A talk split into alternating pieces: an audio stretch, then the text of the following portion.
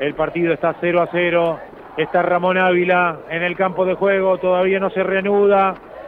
Todavía no se reanuda el, el partido en 25 minutos.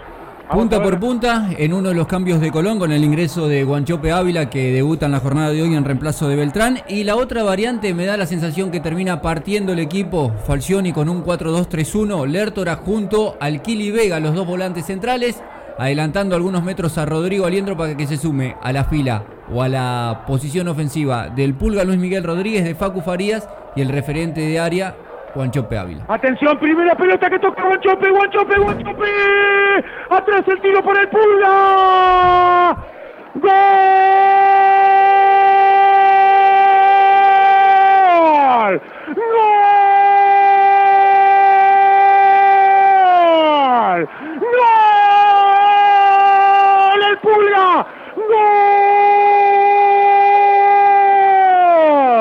¡Gol! ¡Gol de Colón! ¡Gol de Colón! ¡Gol de Colón! ¡Gol de Colón! ¡Gol de Colón! ¡El Pulga! ¡El Pulga Luis Miguel Rodríguez! En 25 minutos. 25 minutos de la parte complementaria. Primera pelota que tocó Ramón Darío Ávila. Me quedé porque pensé que se le había escapado la pelota al delantero, al número 12 de Colón. Un gran movimiento para dejar absolutamente desairado a Toselli. ¿Qué importa si la pelota salió toda o apenas un poquito? Parece que no. Y aprovechó el pulga Luis Miguel Rodríguez. Más sí que yo disparo fuerte y al centro del arco, ya con un Toselli vencido. En 25 minutos apareció el pulga.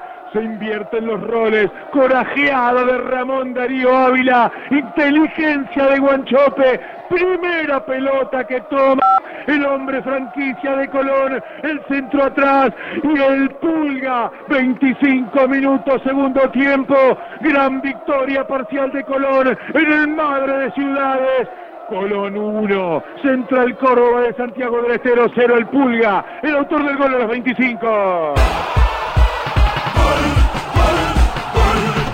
Y las crónicas del día de mañana dirán que el autor intelectual de esto fue Ramón Guanchope Ávila. El autor material, el pulga Luis Miguel Rodríguez. Se invierten los roles, el centro delantero en este esquema táctico de 4-2-3-1 bien marcado que veníamos describiendo en el transcurso de la transmisión. Lo encontraban a Ramón Guanchope Ávila como el centro delantero, como el referente de área. Llegó hasta el fondo, dejó en el camino a Toselli cuando se le cerraba el ángulo para la definición, buscó con inteligencia al centro atrás, llegaba de frente a todo el arco. El número 10, el tucumano de Simoca, fusiló al hombre de la última línea que se había posicionado justamente haciendo equilibrio sobre la línea de fondo y marcó el 1 a 0. La apertura del marcador para un Colón que busca aferrarse a los tres puntos en Santiago del Estero.